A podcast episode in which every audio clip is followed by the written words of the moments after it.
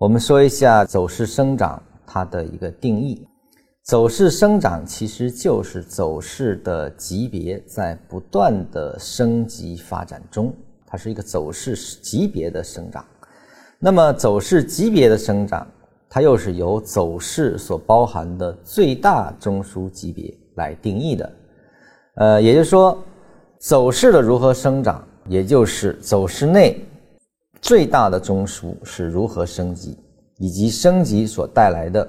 走势结构的从属关系的一个重新定义过程，这就是走势生长的一个立论。